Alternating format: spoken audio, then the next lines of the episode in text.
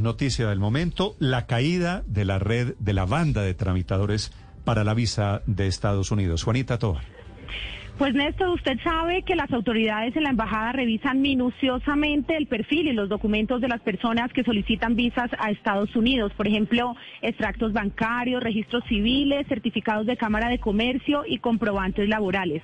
Pues en Barranquilla desmantelaron una banda conocida como La Muralla.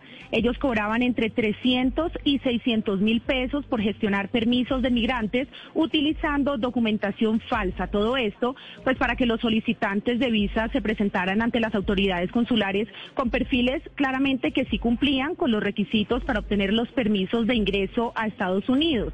Pues acciones investigativas, Néstor, adelantadas por la Fiscalía, permitieron identificar a Nubia Esther Prado Picciotti, quien estaría vinculada por lo, a por lo menos 2.600 eventos de obtención fraudulenta para permisos migratorios hacia Estados Unidos. La procesada, al parecer, utilizaba una agencia de viajes para contactar ciudadanos interesados en tener una visa americana. Escuchemos al fiscal se logró judicializar a Nubia Esther Prado, quien estaría vinculada en por lo menos 2.600 eventos de obtener fraudulentamente permisos migratorios hacia Estados Unidos. La procesada, al parecer, utilizaba una agencia de viajes para contactar ciudadanos interesados en alcanzar el llamado sueño americano. Por estos trámites sustentados en información espúrea, al parecer cobraba 330 mil pesos. La Fiscalía imputó a esta investigada los delitos de tráfico de migrantes y falsedad material en documento público.